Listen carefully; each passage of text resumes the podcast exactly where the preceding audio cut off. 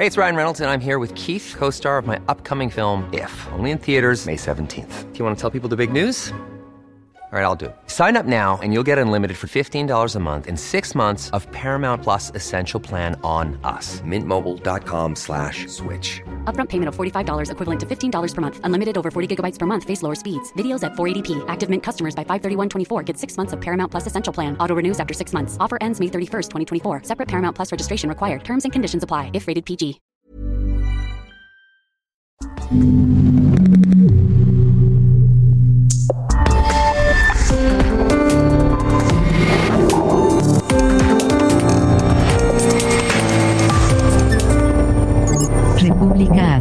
Con Alejandro Cacho.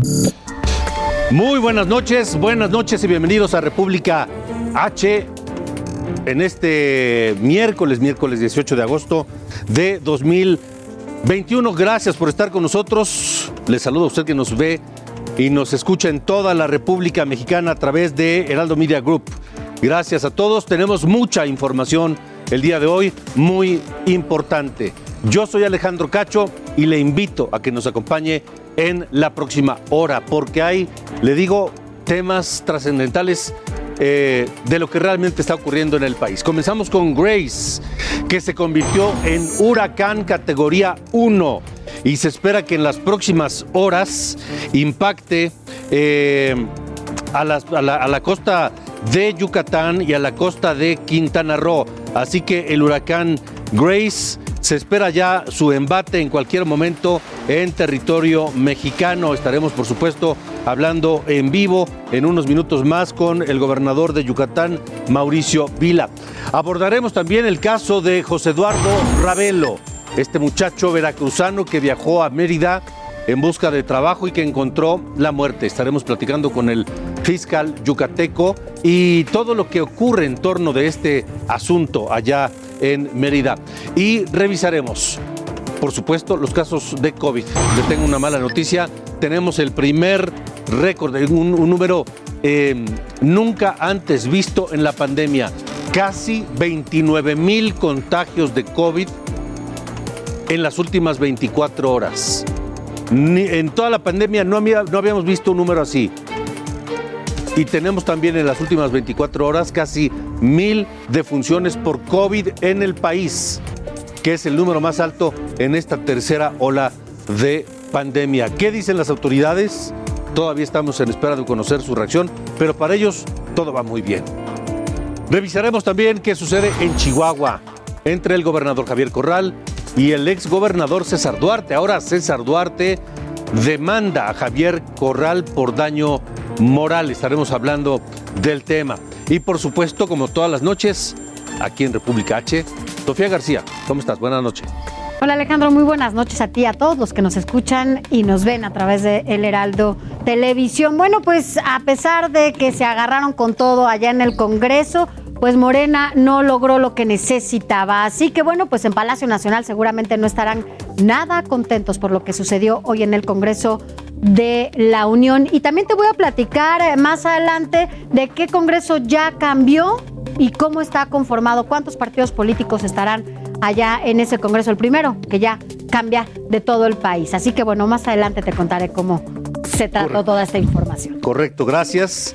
Gracias, Sofía García. Vamos ahora con la tormenta tropical Grace, que se convirtió en huracán categoría 1 y con esa intensidad llega o llegó ya a las Islas Caimán en el Mar Caribe. Desde ahí sigue avanzando hacia territorio mexicano. Esa es la actualización de la condición de eh, Grace, que se encuentra alrededor de 300 kilómetros de distancia de las costas mexicanas. Según el pronóstico, tocará Yucatán y Quintana Roo esta noche o en las primeras horas del jueves.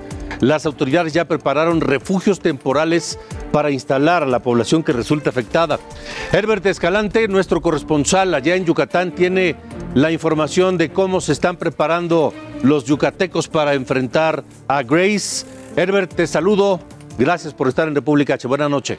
Buenas noches, Alejandro. Así es, el huracán Grace se desplaza a 26 kilómetros por hora hacia la península de Yucatán y se, se espera que impacte entre, a las 8 de la mañana de mañana en el territorio. De acuerdo con el más reciente reporte de la Dirección de Protección Civil. Se localiza a 404 kilómetros al sureste del municipio de Chiquitzonot. Actualmente los municipios del oriente se encuentran en alerta naranja.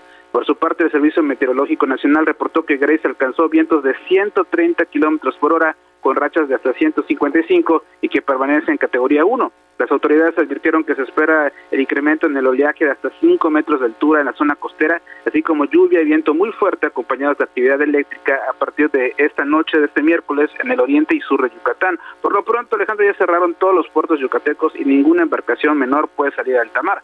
El gobierno del estado anunció que ante el inminente impacto del huracán Grace en Yucatán, a partir de este jueves se suspenderán las labores en los negocios y todo tipo de actividades en el territorio, excepto las que tienen que ver con seguridad, salud y protección civil. Se trata de una medida de prevención para proteger a las y los trabajadores yucatecos que tendrían que presentarse a sus centros laborales y trasladarse con dificultad en medio de fuertes vientos, lluvias intensas y calles inundadas. Mientras tanto, la décima región militar informó que ya tienen listo una cocina comunitaria, una planta potabilizadora de agua, una tortilladora, maquinaria pesada y equipo para desplazarse y brindar apoyo a la población que resulta afectada en Yucatán.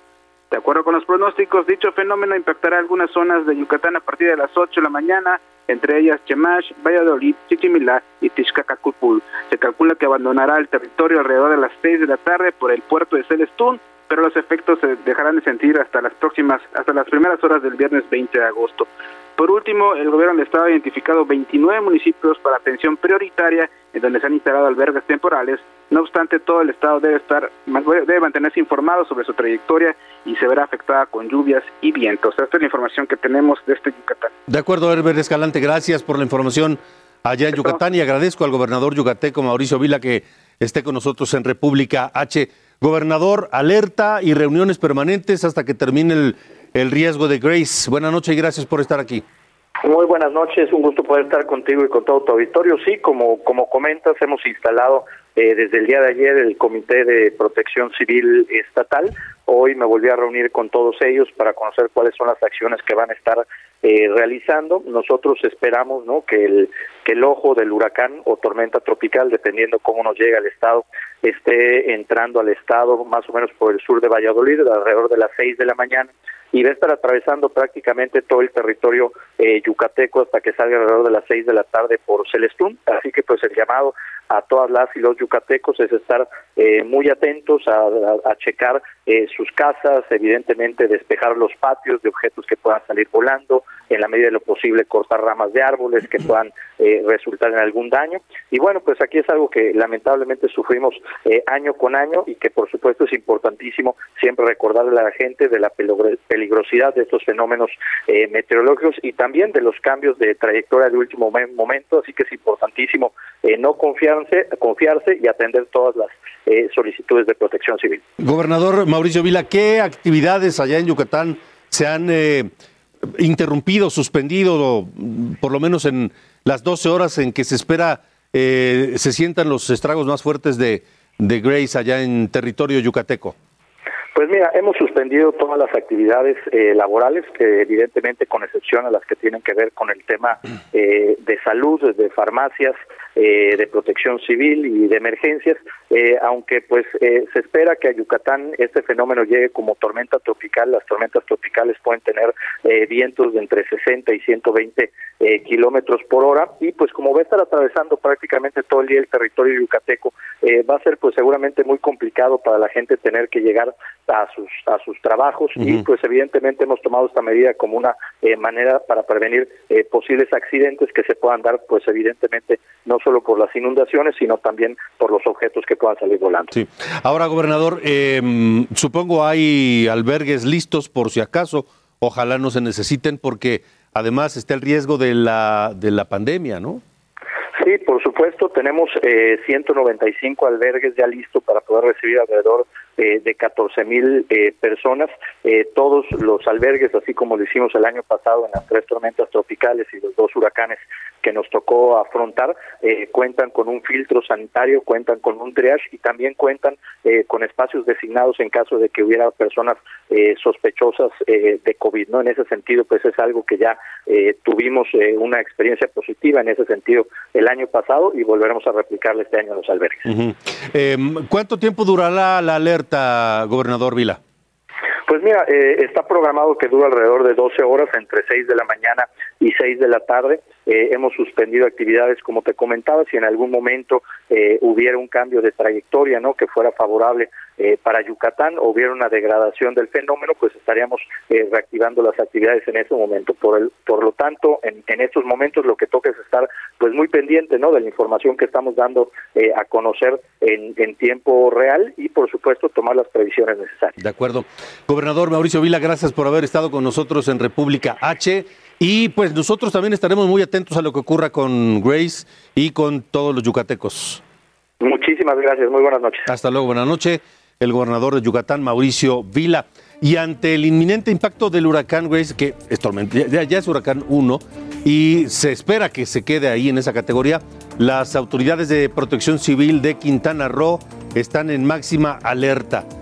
Se espera que Grace toque tierra a las 2 de la mañana, pero Alejandro Castro, el corresponsal de eh, Heraldo Media Group, tiene toda la información de ya los efectos de Grace que se comienzan a sentir lluvias y fuertes intensos allá en la costa quintanarroense. Estas eh, eh, están ya siendo las palmeras sacudidas por el viento, el oleaje se eleva. En fin, Alejandro, te saludo. Buenas noches. ¿Qué tal? Muy buenas noches, Alejandro. Pues efectivamente la población de Quintana Roo ya está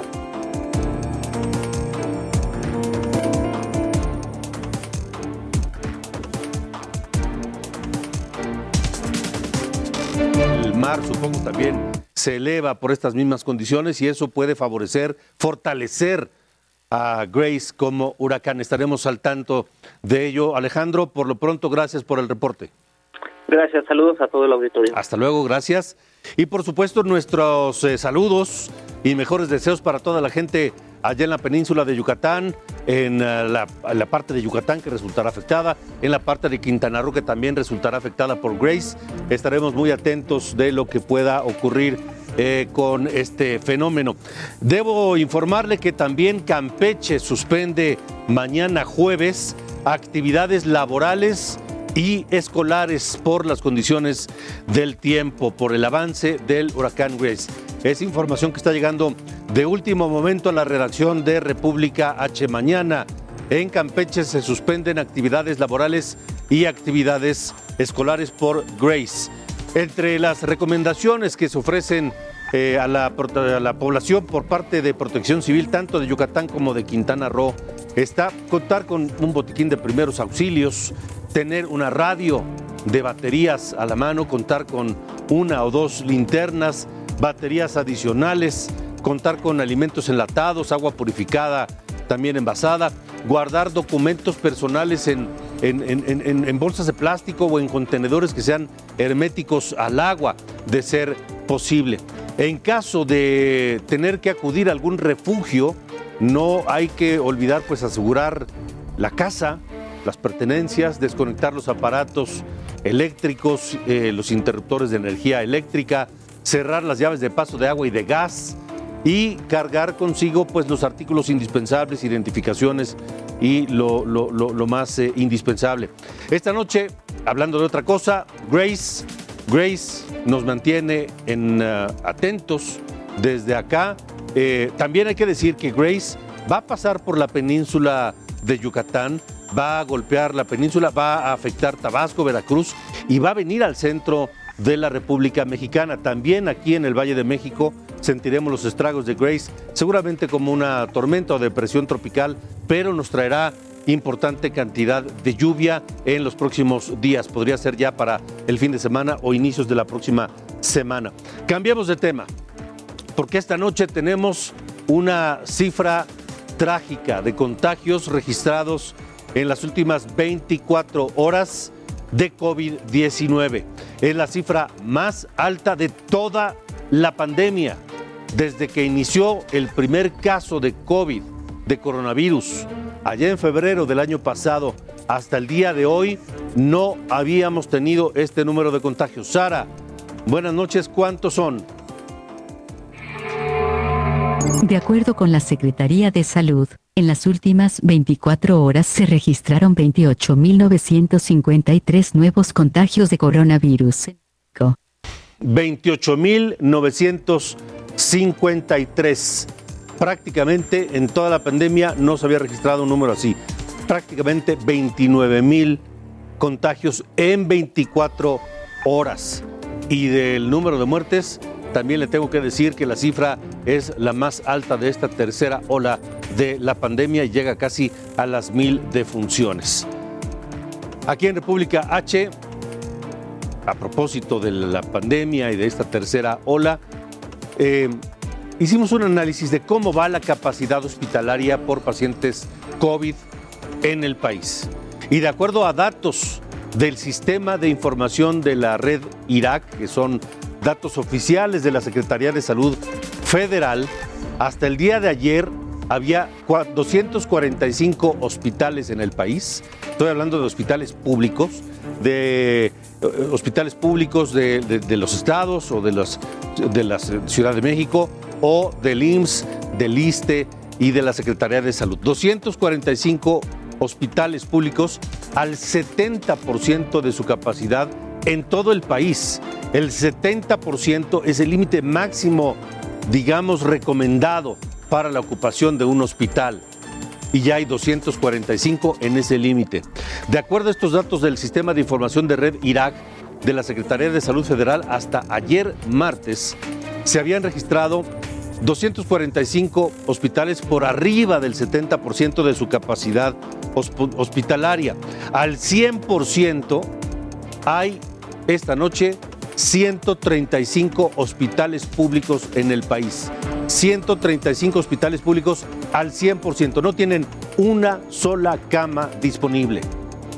¿En dónde están esos países, esos eh, eh, hospitales saturados? O mejor dicho, ¿En qué lugares hay mayor saturación hospitalaria? En primer lugar, la saturación de hospitales, de acuerdo a estos mismos eh, datos de la Secretaría de Salud, debo decirle que el primer lugar lo tiene Oaxaca. En Oaxaca hay 14 hospitales públicos al 100% de su capacidad. En segundo sitio están San Luis Potosí y la Ciudad de México con 12 hospitales al tope, 100%. No hay una cama disponible. 12 hospitales, tanto en San Luis Potosí como en la Ciudad de México. En Veracruz e Hidalgo hay 10 hospitales al 100% de su capacidad. En Nuevo León y en Puebla, 9 hospitales en cada uno al 100% de su capacidad. Quinto lugar, Estado de México con 8 hospitales al 100% de su capacidad. Repito, son datos de la Secretaría de Salud. Así que ahí ya comienza a ser un problema la capacidad hospitalaria en esta tercera ola de contagios de COVID. Mire, una buena. Y vaya que aquí en República H yo había sido escéptico con el anuncio que hizo Samuel García el ganador de la elección para gobernador de Nuevo León. Pero finalmente, hoy miércoles, temprano, 7 de la mañana, salieron los primeros 10 autobuses que trasladaron a 800 trabajadores de Nuevo León para vacunarse en Laredo, Texas, en la frontera con, con, con, los Estados Unidos. Esto como parte de este programa de vacunación implementado por Samuel García, quien fue en uno de estos autobuses también a vacunarse. Todas las personas recibirán vacunas Johnson y Johnson que fueron donadas por el gobierno tejano. Habla Samuel García. Y mandando un mensaje a todo el mundo de que se tienen que vacunar. En la medida que haya más vacunados, habrá menos hospitalizaciones, habrá menos muertes y mucho más pronto será la reactivación mucho más pronto el regreso a clases y mucho más pronto, y me lo decían las autoridades tejanas, la apertura de la frontera, que a Laredo le urge ya empiece de nuevo el comercio. Y el lunes, a primera hora, arranca ya de manera permanente la vacunación de al menos mil neoloneses diarios por este mismo método. Mire, hay 25 mil vacunas disponibles en este plan, en estas caravanas de vacunación, y hay más de 40 mil personas, 40 mil habitantes de Nuevo León que se han registrado para acudir a la frontera y vacunarse. ¿Qué significa eso? Que el programa de vacunación del gobierno mexicano, al menos en Nuevo León, no ha funcionado. O no ha funcionado como debería, porque hay 40 mil personas que no han recibido vacuna y están buscando llegar a la frontera con Estados Unidos para vacunarse. Pero el avance de los contagios sigue. Colima superó los 20 mil casos positivos. En un mes, los positivos en Colima aumentaron, escuche bien, 65%. Y las defunciones subieron 14%, ya van 523. Además, Colima está en primer lugar nacional de saturación hospitalaria con el 75% de ocupación con camas con ventilador. Eso en Colima. La Secretaría de Salud de Tamaulipas, la secretaria de Salud de Tamaulipas, Gloria Molina, responsabilizó al gobierno federal de la demora en la campaña de vacunación. Dijo que lo único que ella puede hacer es llamar a vacunarse para reducir la gravedad de los casos. Es la secretaria de Salud de Tamaulipas. Si la estrategia de vacunación dependiera del Estado, les garantizo que todos los tamaulipecos estarían vacunados. Se los garantizo. Y está aquí el señor gobernador que no me dejará mentir. El tema con la vacunación es que es un programa federal. Dependemos de que nos las manden. Yo puedo decir muchas cosas, pero no está en mis manos ni en manos del señor gobernador tomar las decisiones adecuadas. Y es cierto, el gobierno federal ha acaparado las vacunas y ha acaparado la logística para vacunar a los mexicanos. Y vamos muy, muy mal en la vacunación. Le voy a decir una cosa, proporcionalmente hablando, El Salvador, sí, El Salvador, el país de Centroamérica, ha tenido más éxito y mejores logros en su programa de vacunación que México. Esto es República H. Tenemos más información, no se vaya, regresamos.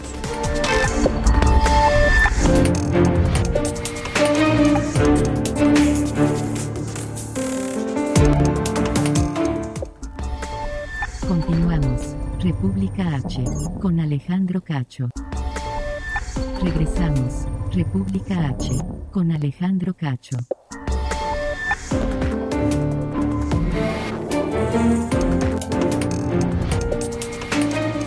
Esto es República H, son las 8.30 de la noche, tiempo del centro de la República Mexicana. Gracias por continuar con nosotros. Yo soy Alejandro Cacho. En un momento más platicaremos con el abogado del exgobernador de Chihuahua, César Duarte Jaques, que está detenido en Miami, acusado de distintos delitos en Chihuahua, en espera de venir a México extraditado o no. Pero ahora el, el, exgobernador Duarte ha emprendido una demanda contra el saliente gobernador de Chihuahua, Javier Corral, que lo ha perseguido desde el momento en que tomó posesión y lo demanda por daño moral. Platicaremos con su abogado en unos minutos aquí en República H. Sofía García. Esto es República H.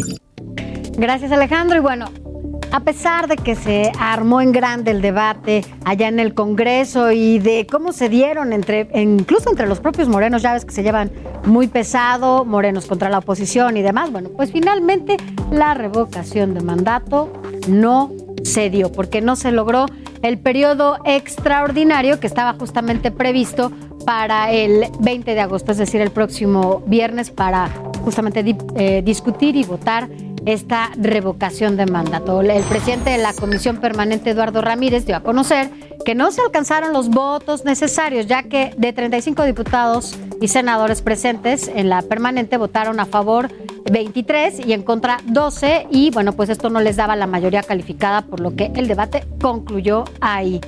Hablé con el senador priista Manuel Añorbe, integrante justamente de esta comisión permanente, y esto fue lo que nos dijo el senador. Escuchemos. Las leyes secundarias lo que estamos pidiendo es que lo podamos trabajar con calma y no cometer los errores que cometió Morena y sus aliados en abril pasado, cuando iba a terminar el periodo ordinario de sesiones, que presentaron las leyes secundarias de la consulta popular y omitieron tres cosas nada más que tú me vas a entender. Uno, no, que no hubiera, o sea, no, nadie previó que se necesitaban casillas especiales para la consulta popular. Dos, que hubiera presupuesto suficiente. Tres, que las casillas mínimamente fueran 100 mil, como se hace en, un- en una elección normal, y no 50 mil. ¿Y qué provocó eso? Que estuvieran culpando al INE, cosa que, que pues, yo me hice más injusto. Y dos, que fuera muy desangelada la consulta popular y la gente no saliera ni a votar.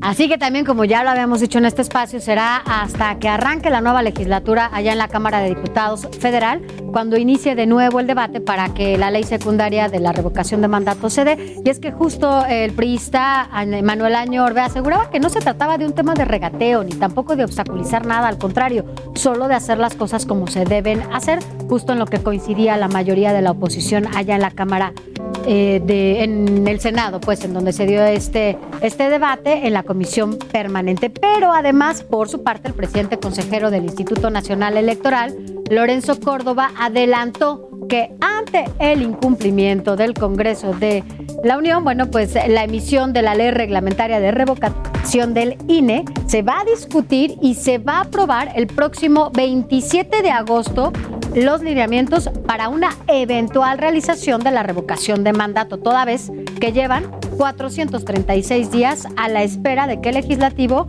apruebe este reglamento. Escuchemos a Lorenzo Córdoba.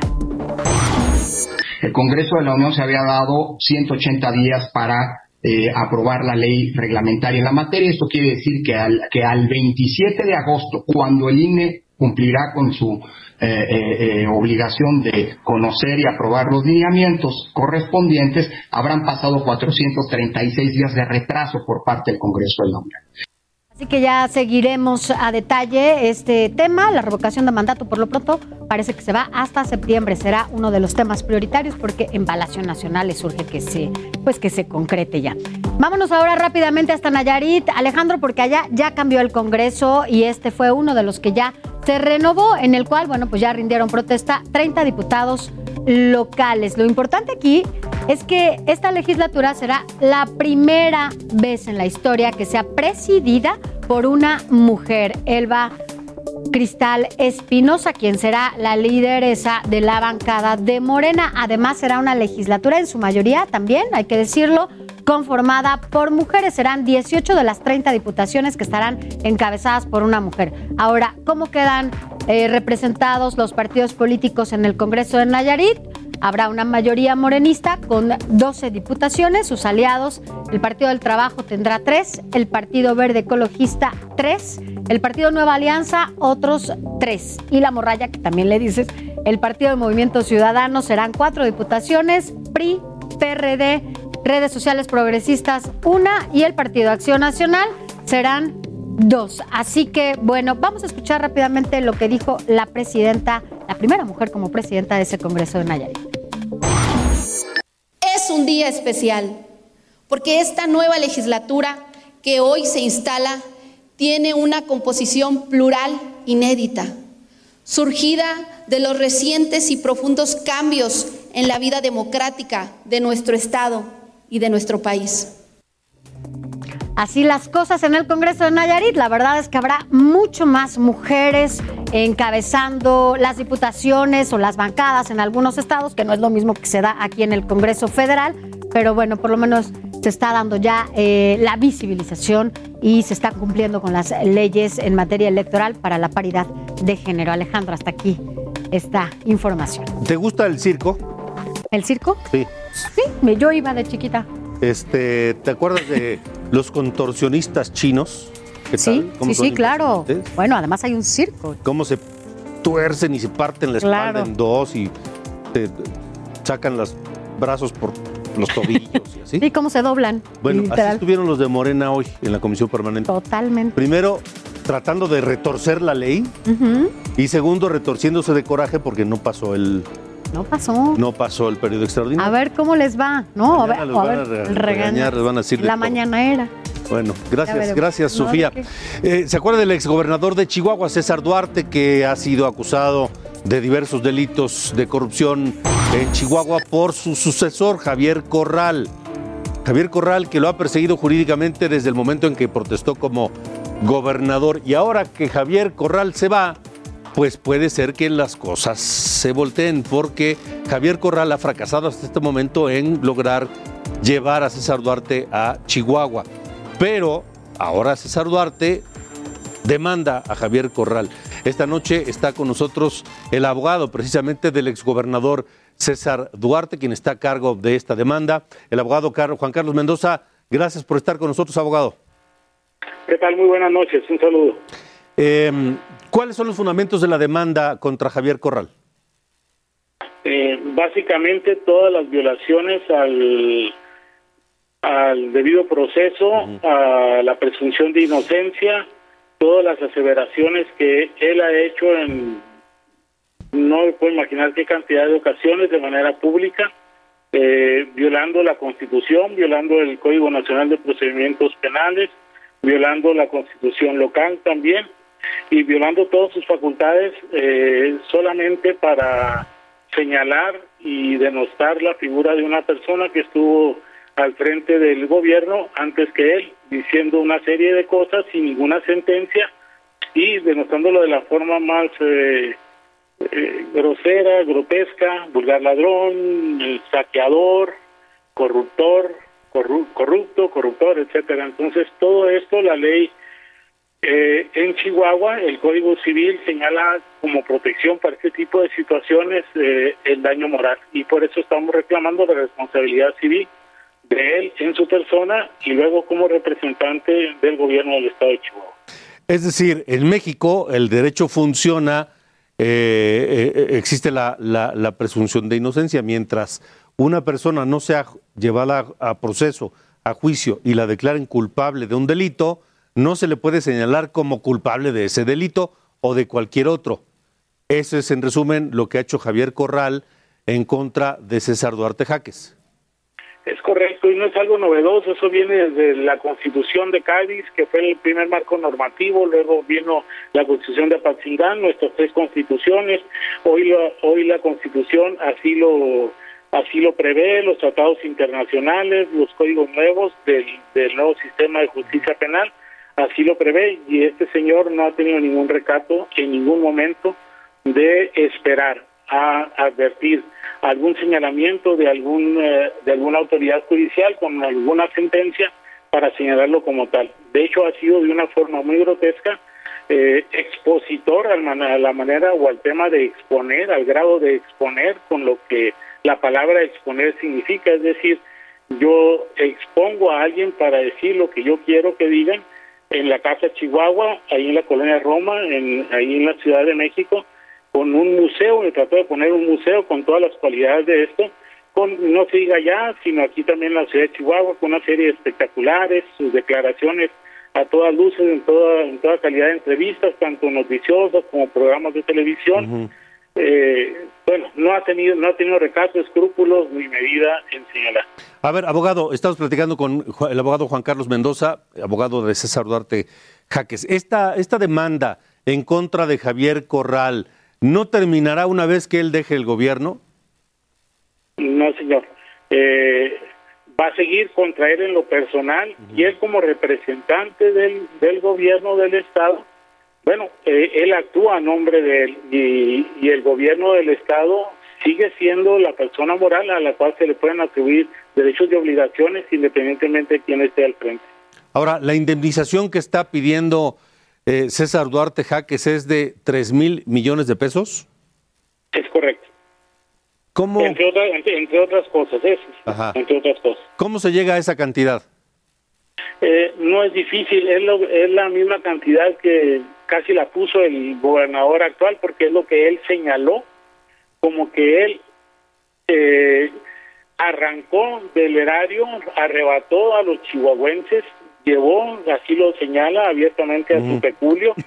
Luego entonces esta, este señalamiento, esta cantidad, él lo pone. ¿Por qué? Porque esta es la cantidad que se ha quedado en el colectivo, en la mentalidad de la comunidad chihuahuense, incluso en la colectividad del, del país, se le tiene como tal. de ese, de, con esa magnitud. ¿Qué otras cosas pide su defendido, además de, de esa indemnización en, en, dinero? Bueno, en principio, además de, de, de la cantidad, se está pidiendo eh, una condena de una disculpa pública, así como la exigencia de una garantía a la no repetición de dichas manifestaciones que han sido innumerables, así como la suspensión inmediata, plena y definitiva de dichas manifestaciones. Eh, ¿qué, va, ¿Qué pasaría en caso de que César Duarte Jaques gane esta demanda contra Javier Corral y Javier Corral diga, pues no tengo tanto dinero, no puedo pagar? Eh, yo creo que las autoridades tienen los instrumentos para buscar la exigencia de este pago en cuanto a él le, corresponde. Luego el gobierno del Estado, bueno, pues tendrá que hacer lo propio. Ya. Entonces, eh, bueno, pues esto apenas está comenzando. Abogado Mendoza, gracias por haber estado con nosotros en República H. un contrario, al contrario, un gusto saludarles. Igualmente, gracias. ¿En qué va a parar este asunto? Bueno, pues ya lo veremos. No sabemos todavía, pero se va a poner interesante, no lo dude, no lo dude usted. Continuamos con más cosas. Colectivos y organizaciones civiles esperaron, casi dos años para que se aprobara la declaratoria de alerta por violencia de género en contra de mujeres en Tlaxcala. Increíble que en Tlaxcala apenas hoy se declaró la alerta de género por el incremento en agresiones a mujeres y niñas, desapariciones, violencia sexual, violencia física, doméstica, feminicidios y con esta alerta de género suman ya 24 emitidas en todo el país. Habla Lorena Cuellar, la gobernadora electa de Tlaxcala. Lo que esta alerta también... Hoy es un día en donde los colectivos feministas y familiares de víctimas en el Estado que lucharon durante años en el pasado para lograr esta alternativa dirán que valió la pena que hoy fueron escuchadas sus demandas para acompañar a miles de mujeres y se logre minimizar estas conductas.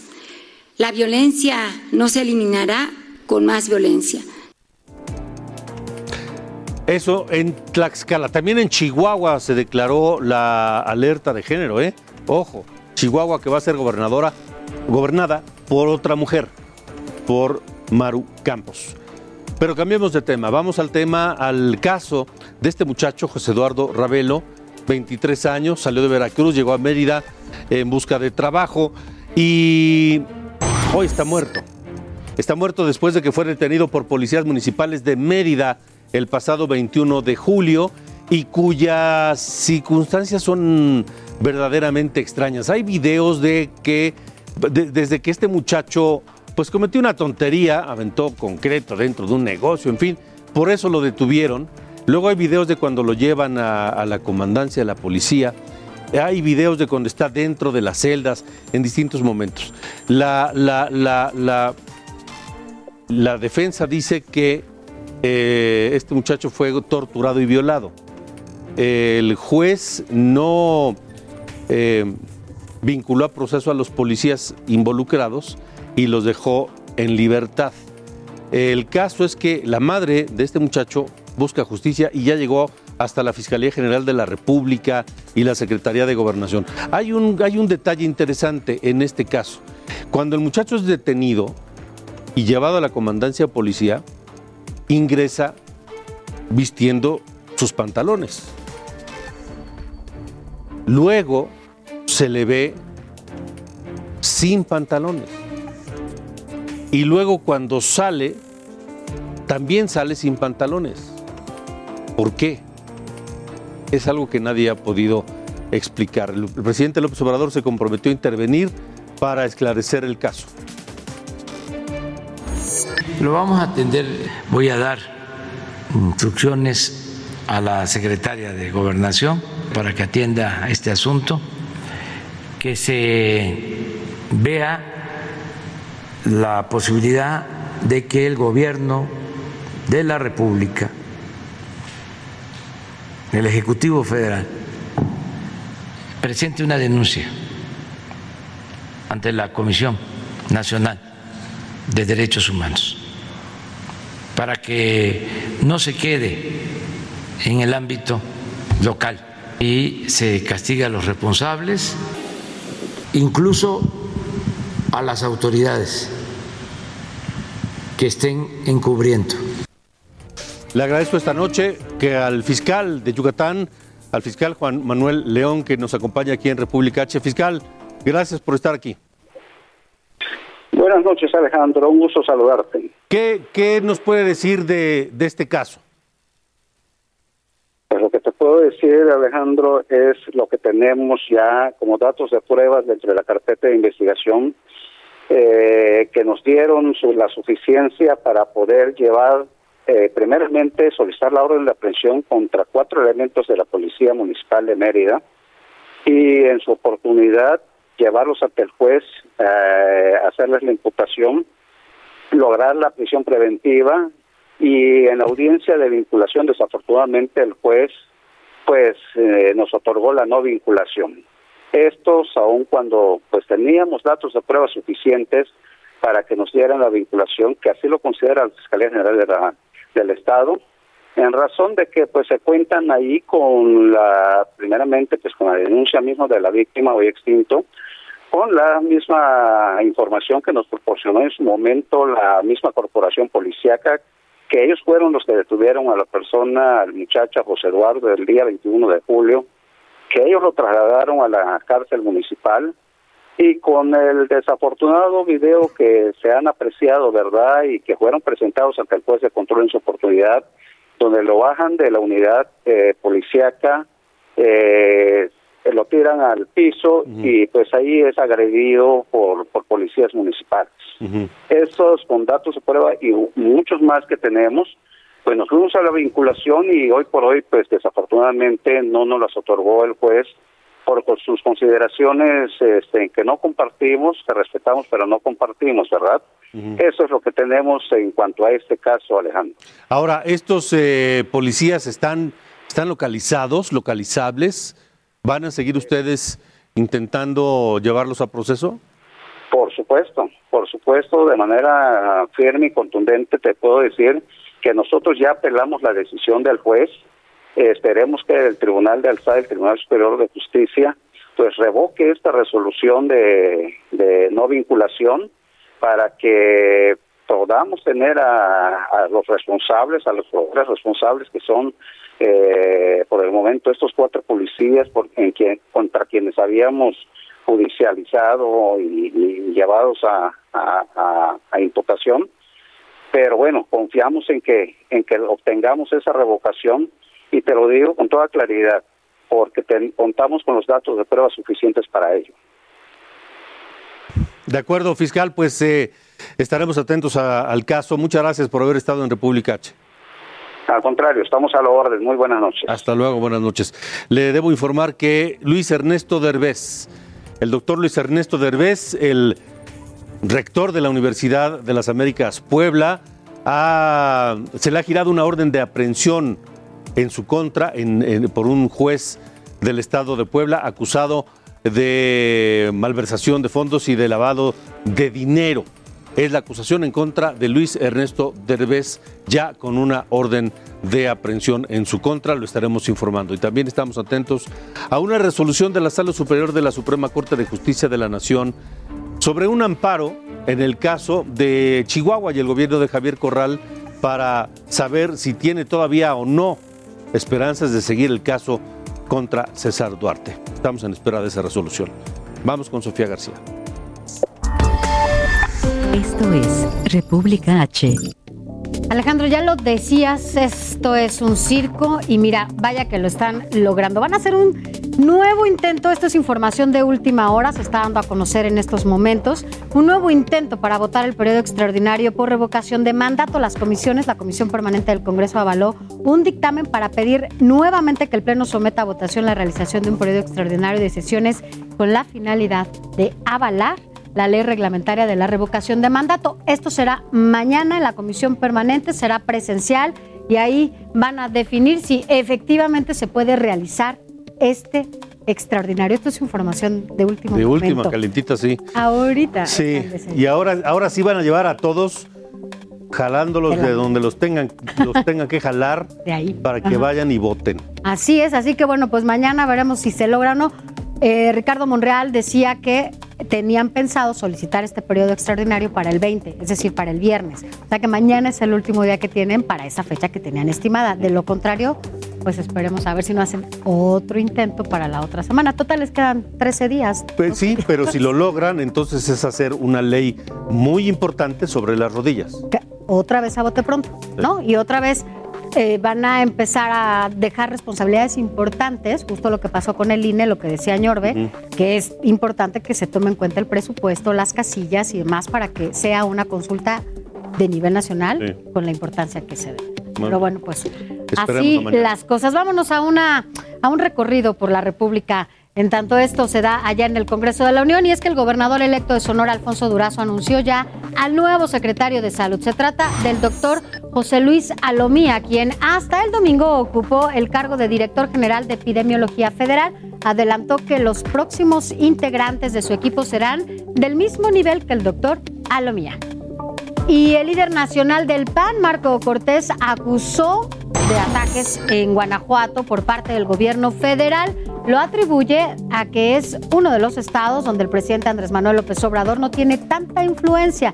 Destacó que la decisión de no dar agua a León es una de esas agresiones, así lo dijo Marco Cortés. Y en Santa Cruz, Mitlatongo, Oaxaca, una persona resultó herida y otra desaparecida durante un ataque. Sucedió cuando algunos habitantes labraban sus tierras y fueron agredidos con firmas por pobladores de Santiago Mitlatongo. Este conflicto es agrario y se disputan más de 90 mil hectáreas de terreno. Y el Congreso de Oaxaca aprobó una reforma para proteger los textiles indígenas. La ley castigará a quien saque y copie material de los pueblos, así como de elementos que lo conforman. Esto después de que varios diseñadores extranjeros lanzaron colecciones de diseños tradicionales indígenas, haciéndolas pasar como suyas. Así que bueno, esta es una buena noticia. Hasta aquí este recorrido, Alejandro. Gracias. Gracias, Sofía, y gracias a usted también. Recuerda que nos puede seguir en República H a través de las redes sociales y en podcast, en nuestro podcast en todas las plataformas digitales. Nosotros lo esperamos mañana a las 8 de la noche por Heraldo Media Group. Así que gracias y hasta la próxima.